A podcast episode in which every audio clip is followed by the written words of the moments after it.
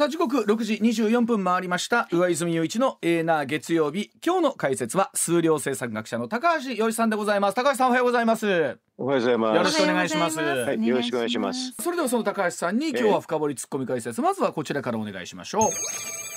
さあ静岡と山口の補欠選挙の結果をどう見るというところ。ですさあ岸田内閣発足初の国政選挙となったこの参議院、えー静岡山口両選挙区の補欠選挙昨日投開票ということで、えー静岡は立憲民主国民民主などが推薦いたしました無所属の山崎真之輔さんが初当選。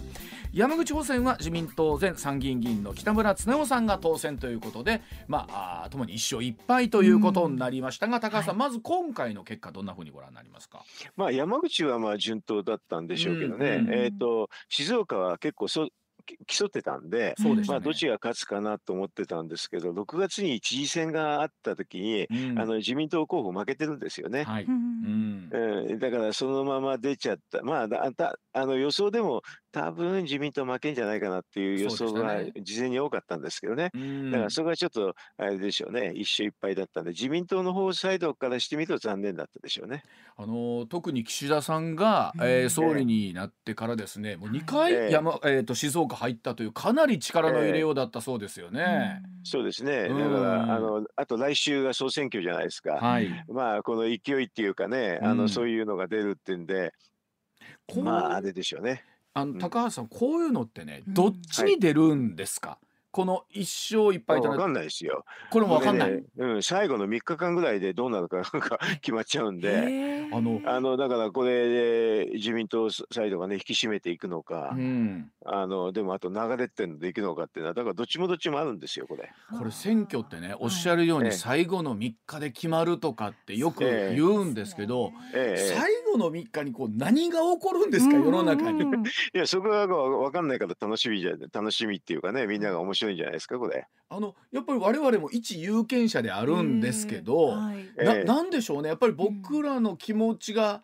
大きくなんか変わるんですかね。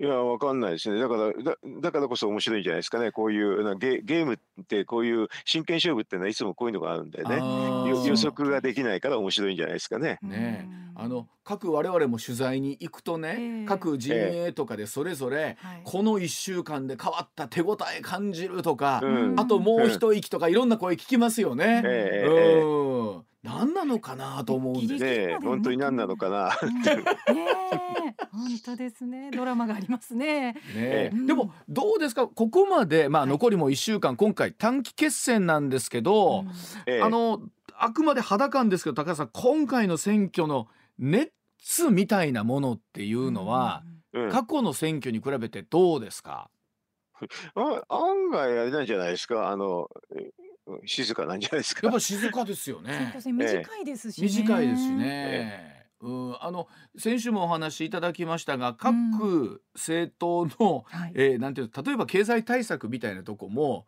ええ大きく乖離してないですもんね。そうみんな分配って言ってますからね。分配っていう。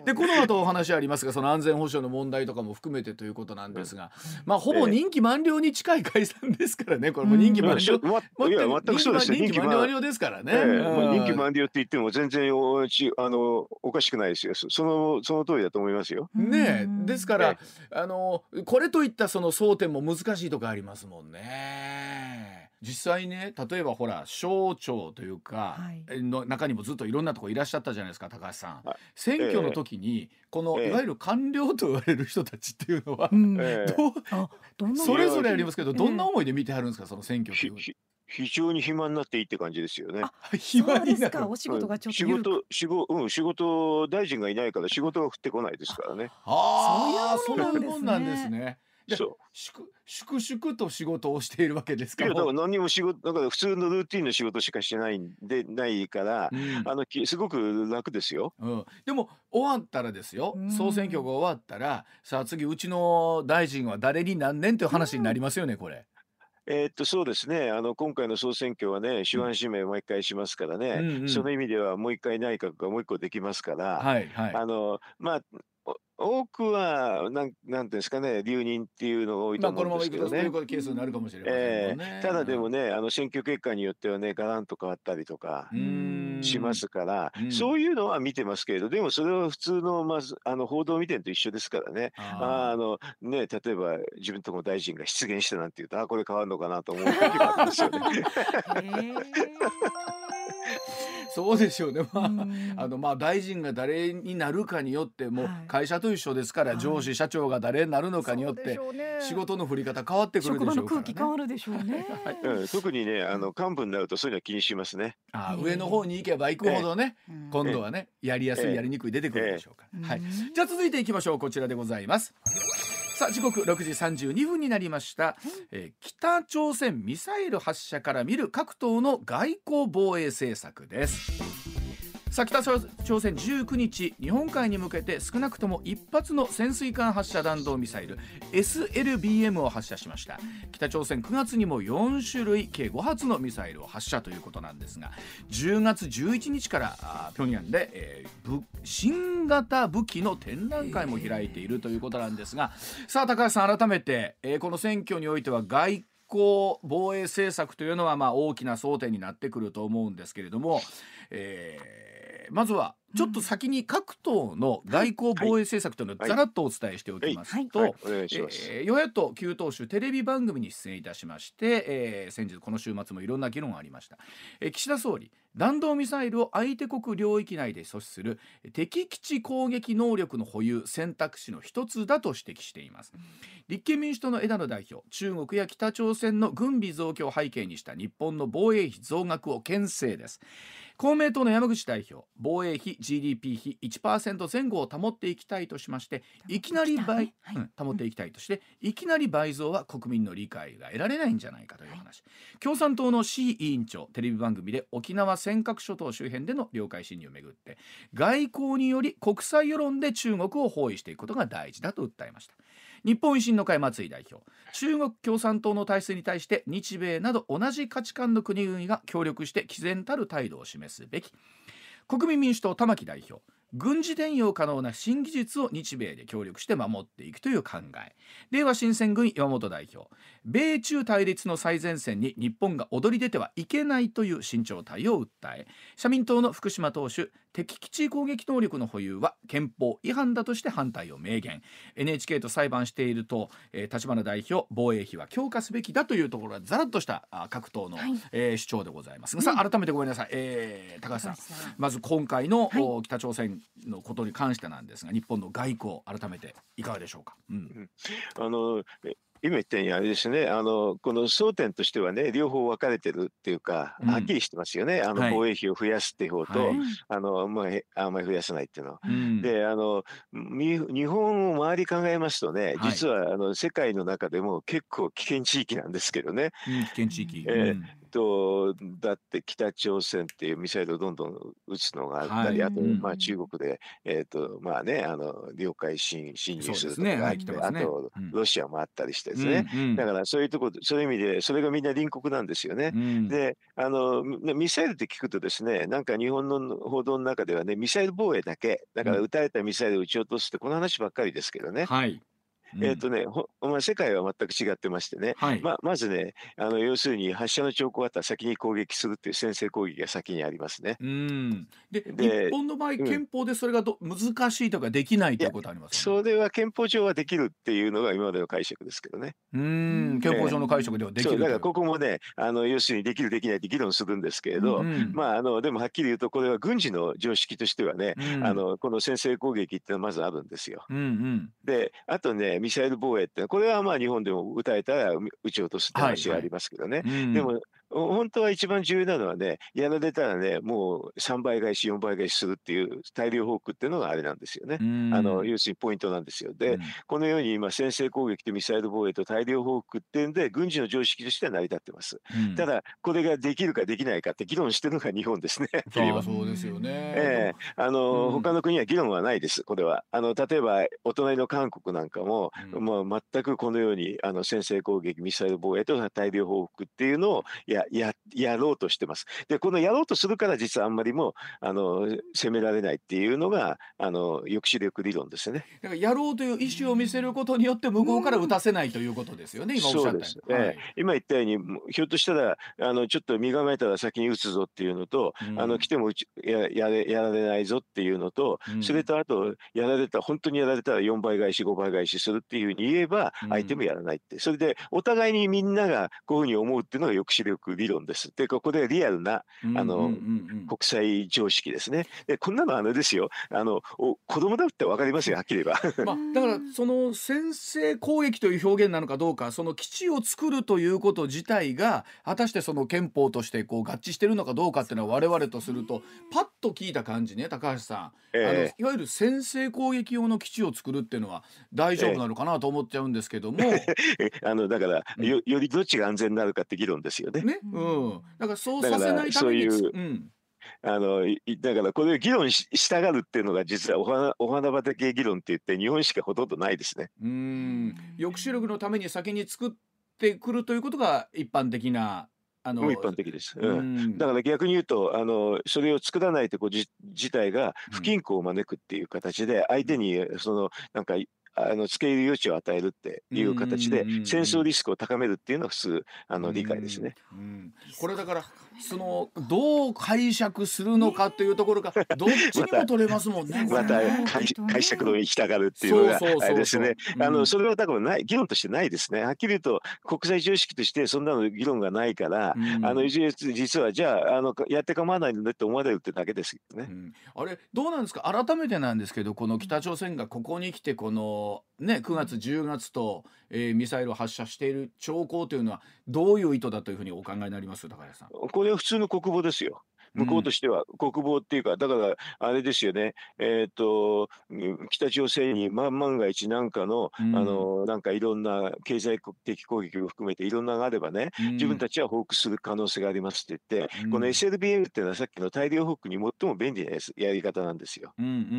だから要するにこれは大量報復します、大量報復しますっていうことを、あの世界っていうか、まあ、近隣諸国に全部示してるってことです。うんあのどうなんですか？やっぱりそういうふうなものを見た時に日本だけじゃなくて例えばアメリカとかの反応っていうのはどんなふうに見てるんでしょうね？この辺りね。ああこれはだから貿易すあのその大量報復するのかって言ったらですね、うん、やり方としては先制攻撃するか、うん、もうもう一回ミサイル防衛するか大量報復するかっていうのは全部またやり直すってあの締め直すってことにしかならないですね。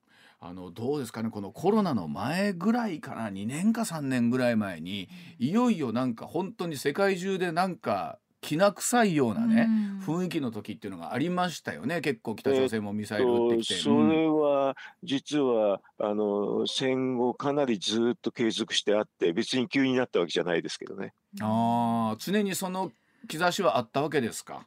もちろん。ですからそれがなんかあの平和ボケしてるから、なんかそういうに気が付かないってだけなんですけどね。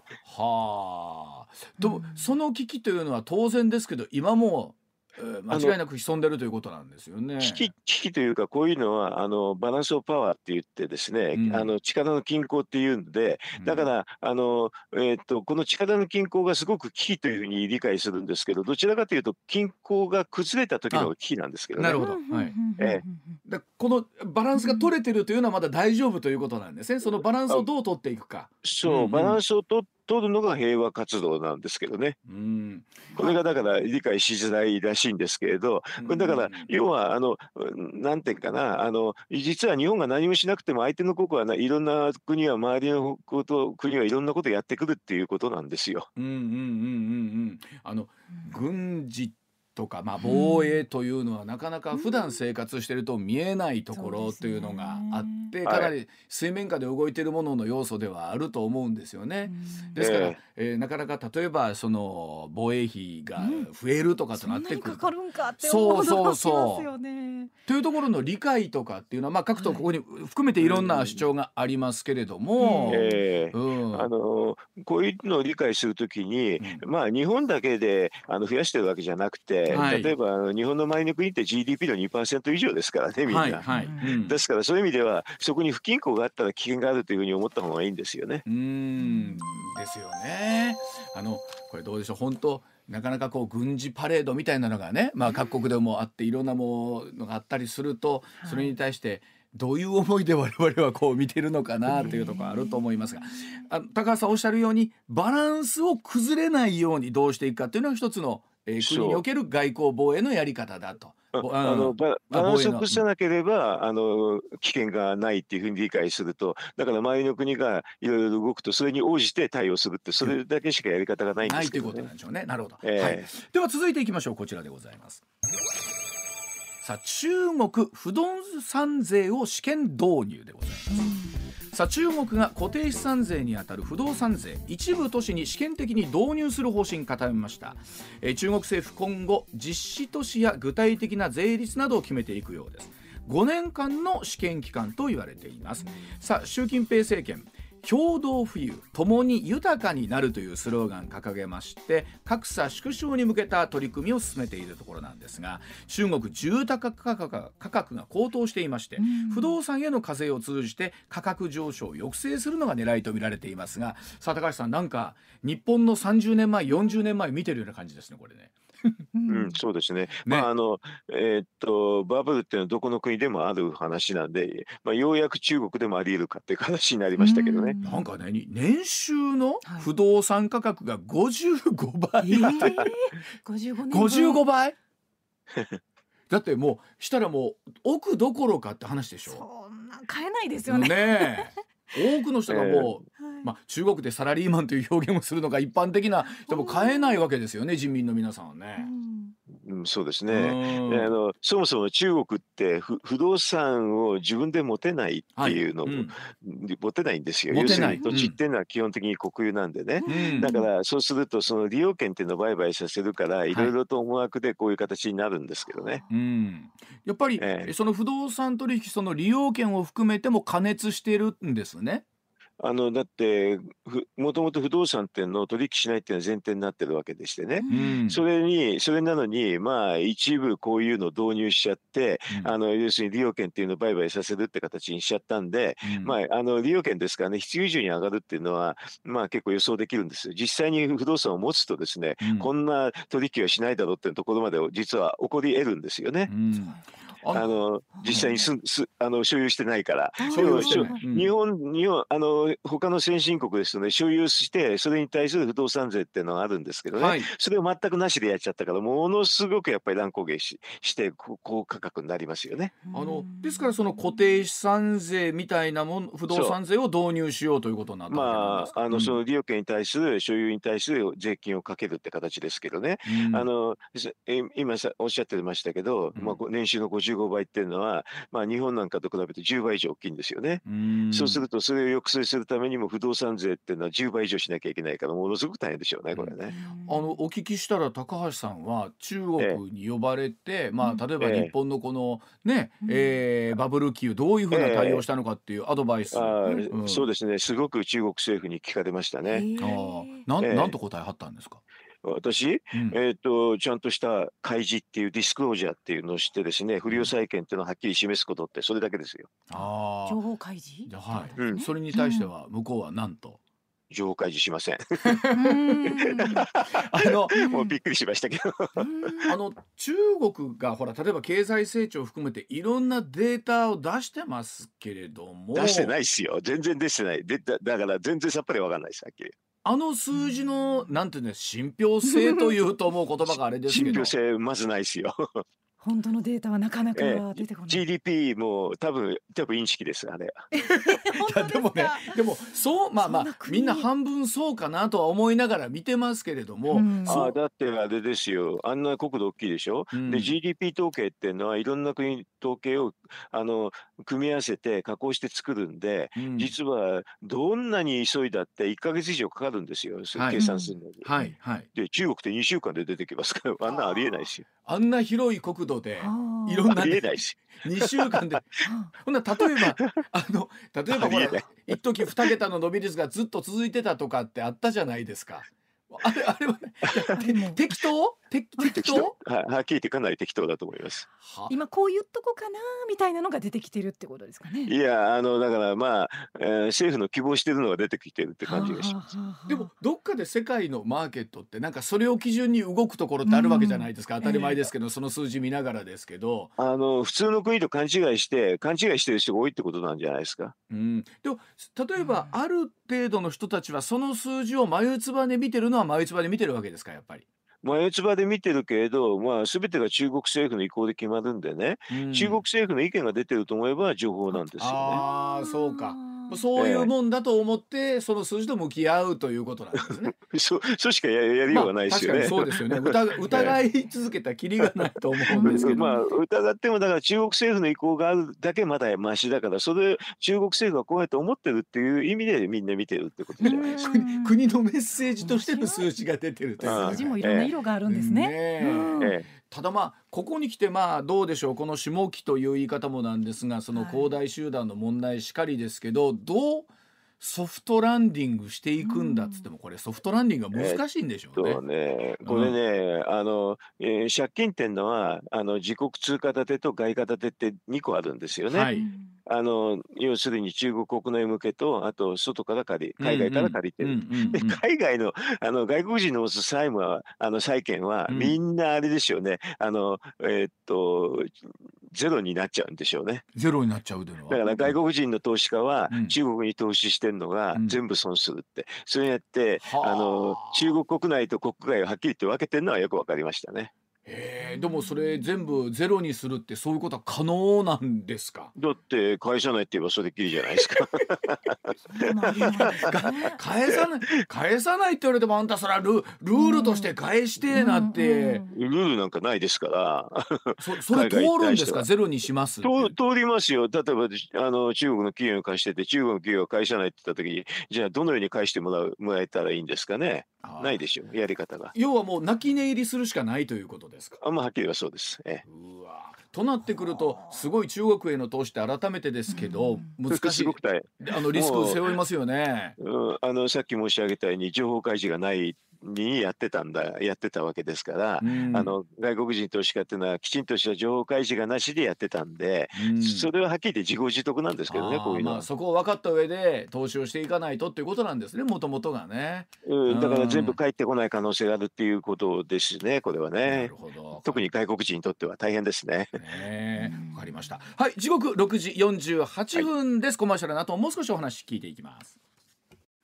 さあ時刻6時49分。40秒回りました。あー今日は高橋洋一さんに、えー深掘りツッコミ解説をお願いしています。では続いてこちらです。さあ大阪東京今日から時短要請解除でございますさあ大阪飲食店などに対して営業時間を短縮するよう要請していましたが今日から解除されましてお酒などの提供時間の制限なくなります。府内全域で時短要請などが解除されるのはおよそ11ヶ月ぶりということでさあ高橋さんようやく夜がはい。今の段階でフラットな状況戻ってきました、うん、あの一方でなんですけれども、えー感染者の一方でというか感染者の数も、えー高橋さんやっぱり減ってますもんね。ここに来てまたさらにね。そうそええそうですね。ええ。んあので一方で心配なのがですねあの海外、イギリスとかではかなりヨーロッパの方ではまた、えー新規感染者の数が増えてるんですけれどもさこの数字ええ。を高橋さんどう見るかということなんですよね。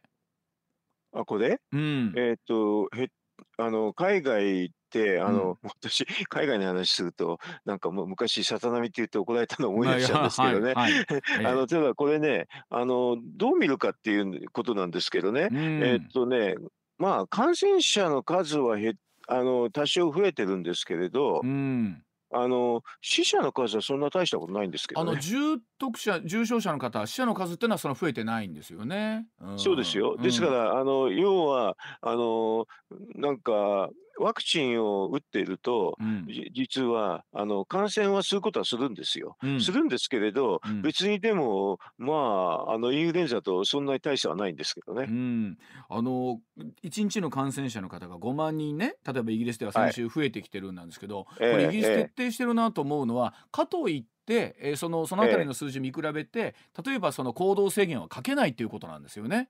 そうってあのべ別にインフルエンザ並みのうんあれですよ、致死率だったら、うんかけてもしょうがないでしょ。だってじゃあインフルエンザでいつもあれですよね、感染が広がってるからって行動制限ってやってないでしょ。そうそうやってないんですよ。えただこの新型コロナに関して言うとやっぱりどうしてもこのね新規感染者の数ということに対して出てくると一喜一憂しちゃうところありますあるんですよね僕らってえどうしても。それはもう直した方がいいですね。あだって別にインフルエンザの、でインフルエンザだって、うんえーっと0.1%ぐらいはなくなるんですよ。はいはい。ええあのコロナって多分ね、今だと日本のデータで見ると0.3%か4%、3%ぐらいかな、うんそのくらいなんですよ。うんだから、うん。その意味でインフルエンザとそれほどは大きく変わらないんですよ。うんうん、ただまあまあ未知なるウイルスだったのでやっぱりそこに対する恐怖感というのはすごくありましたもんね。あったし今でもあるんですけども。うん、とあったんですけれど、でも、あのもう1年以上経ってて、うんあのかなり分かってきちゃったわけですよね。そうねすると、ワクチンを打った後で、うんワクチンを打った後でかかれば、インフルエンザと大きな差はないですね。うんこれもデータで分かってますね。これどうなんですか？海外はそのブースター3回目みたいなものっていうのはいち早くこう進んでるんですかね？あもちろんさあの、これ、多分半年ぐらいしか多分効かないので、うんあのワクチン自体が。だから言ってみるとあれですよね、あのえっと、毎年インフルエンザのワクチン打つのと似たようになるって可能性高いですよね。あ今年もこの季節が来たなぐらいの感じになるわけですかね。で今年はこの季節来て、こういうふうな株だからとかうんいうので、皆さん打ちますよね、インフルエンザ。私は毎年打ってますけどね。はいはいそれと似たような感じになると思いますけどね。あの今日のデータを見てるとねあの、ええ日本で1回目を打った人が76%を超えてきてまして、そうですね。9600万人。とはいいうとなんかイメージとするとかなり多数の方が打ってらっしゃるなというイメージですよね打。ってますよ。あのもう、えっ、と、イギリス、フランス、えっ、と、ドイツ、アメリカは全部抜いてますから、日本は。うーんだから日本もどうなんですかねこの12月をめどに例えば医療関係者の方からという話ありますけれどももう本当あもう一回打つんじゃないですかね。っていう形になってきますよね。あそれはだってあの、そこもはデータもはっきりしてて、多分9ヶ月ぐらいしたらあんまり効かなくなってくるってのは分かってるわけですから、うんうんそしたらう打てばいいじゃないですか。だから逆逆にあれですよね、インフルエンザのワクチンって一生効くと思ってる人いないまあまあまあわけですよね。年に一遍打つわけですよね。はいえーだからそれと似てるんじゃないですか？これ高橋さん、まあ、今日から東京大阪ともに時短要請解除になりますけれどもどうですか、例えばその、まあ、この状況が進むとしてあの経済的なこう新しい兆しが見えるなってのはどれぐらいかかるもんなんですかね？うんと、だからえ時短要請して、うん。あれですよね、どのくらいお客戻るかって話に似てますけどね、はい多分はい。1ヶ月ぐらいでもう普通に戻るんじゃないかなって気がしますけどうね。だってみんなほとんど今おっしゃったようにワクチンみんな打ってますよね。うん。ワクチン打ってる人にととってみれば、うん。あのインフルエンザと似てますから、うんだからお客あのお店の方もワクチン打ってる人を相手に、えーと営業すればインフルエンザと一緒ですよね。だからそのあたりこううんでまた日本ってほらマスクをね、まあ、少なくともごええ飯食べてる間はあんまりなさらないケースも多いと思いますけど普段ええのマスク率が異様にやっぱ今でも高いですもんね日常のね。えーマスク率高いし、あうと手の消毒率も高いですよね。だからこれはこれで、まあ、あの、エチまあ、エチケットみたくなっちゃってますからね、多少不自由でしょうけど、うんまあでも、それに、それでもお酒飲めたり、食事できれば、まあ、ママスクしても、私なんかは別に構わない、あの、マスクしながらやってもいいと思いますけどね。うん、あの第6波みたいなお話っていうのはこの来るのか来ないのかっていうあそれねは来ま来ますよ。来るのは来る。だって、ウイルスはだって死滅はしてませんから、うん来ます。ただし、みんなワクチン打ってますから、インフルエンザとそっくりになって、うんまあ普通の病気っていうに、ワクチン打ってる人につい対対しては同じです。普通の病気でしょうね。ねえまあそうなっていけばいいなというお願いを込めてということなんですがはいということでございまして今日も、えーここまで高橋よいさんでございましたどうもありがとうございました。はい、どうもありがとうございました。